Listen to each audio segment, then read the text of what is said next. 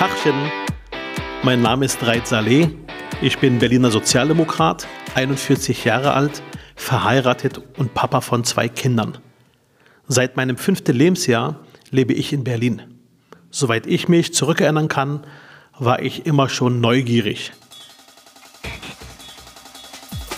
Wie hoch ist der Berliner Fernsehturm? Wie viel verdient ein Berliner Polizist? Wie verläuft die Havel? Mein Standardsatz war immer, ich habe da mal eine Frage.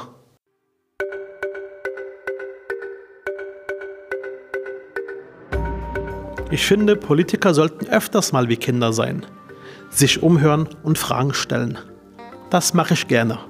Und heute treffe ich Jamal Fouda. I am New Zealander, a Muslim New Zealander, and I am the Imam of Christchurch Mosque, where September 11, the second happened, and the terrorist attack actually uh, happened in our place.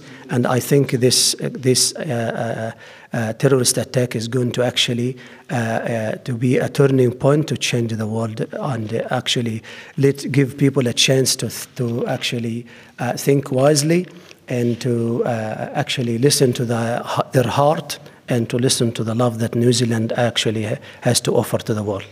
Sie haben es gerade erwähnt, ähm, in Ihrer Gemeinde in Christchurch in Neuseeland, der schreckliche Attentat mit über 40 Toten. Wie haben Sie diesen Moment erlebt? When I saw it, I couldn't believe myself that there, there is a shooting. So first the three shooting uh, uh, uh bullets, I couldn't believe it. Somebody said shooting, and then I didn't really, didn't come to my mind that it's a real shooting. And then in the fourth, fourth bullet, only then when everybody started to run, people almost like wants to jump to the roof and actually break the walls and get out. And uh, uh, me and other people as well, everyone wants to hide and we couldn't believe it that a person in, in, in, a, in an army uniform with a helmet and, uh, and light on his head. Haben Sie den Attentäter gesehen? Haben Sie die Tat wahrgenommen? Yes, and many people as well they have seen him. And, uh, and actually, we thought that it's what is that? It's an army attacking us. It's not like a normal person with a semi automatic gun. Eh, where you can actually hear the, because the speaker was still on, and you can hear the shooting in the speaker, and the ladies and the children, everyone got frightened, and the mosque was actually shaking, and the walls, as if the walls are actually moving uh, uh, from the, its position. It was horrible, and uh, it was full of hatred, and uh, the man was mercilessly, uh, uh, mercilessly killing people and making sure that they are actually dead. So he will just uh, uh, put them down first, hunting them, put them down, and then he will go to the head and to the heart to actually make sure that they are actually broken. Wie konnte es passieren, dass der Attentäter so viele Menschen tötet?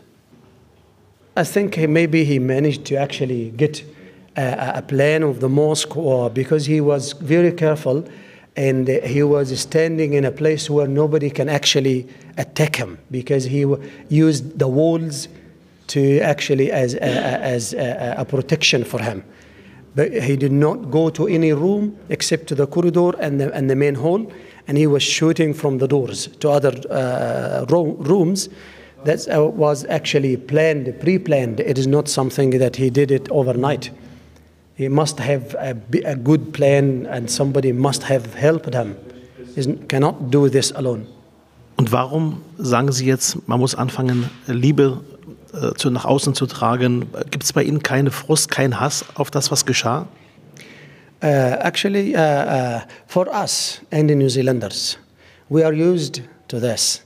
And for myself, we actually, we actually, uh, I'm telling people that now uh, New Zealand is exporting love to the world and setting a good example for the world to learn that it is not uh, Islam, it is not Ju Judaism, it is not Christianity, it is not faith or non-faith. It is hatred and racism. And the, action, the, the politicians and leaders and media should be really careful because September 11, the second in, that happened in Christchurch, should change the world. And we have to actually to listen to the voice of mind, voice of love, and to actually spread love and, uh, and uh, uh, peace to the whole world. Wir haben eine sehr starke Premierministerin erlebt, eine taffe Frau, eine kluge Frau, eine sehr, ja auch äh, zugewandte Frau. Wie haben Sie Ihre Premierministerin erlebt? Sind die Bilder, die transportiert worden sind nach Europa, genau so oder wie ist Ihre Einschätzung vom Verhalten Ihrer Premierministerin? The Prime Minister, just three hours after, she called me personally and talked to me for like half an hour. And she said, I will be there on the ground uh, tomorrow morning. And she came and she stood amongst people and she addressed them. And she was very uh, uh, uh, uh sure what to do. And she had a plan. And, and that night she didn't sleep and she worked very hard with all the agencies, with all the government offices to make to make a, a new policy to actually make the make the the the, the event uh, uh an, an event of actually healing the wounds and actually assure, uh, giving condolence and the proper dignity to the people in the country. Eigentlich müsste man ihr schon einen Preis verleihen. Ähm, das heißt, eine Ehrung, eine Wertschätzung ihrer doch sehr menschlichen Geste. I uh, think that if it is my, in my hand, I will give her Nobel Prize, and because she is the mother of the world.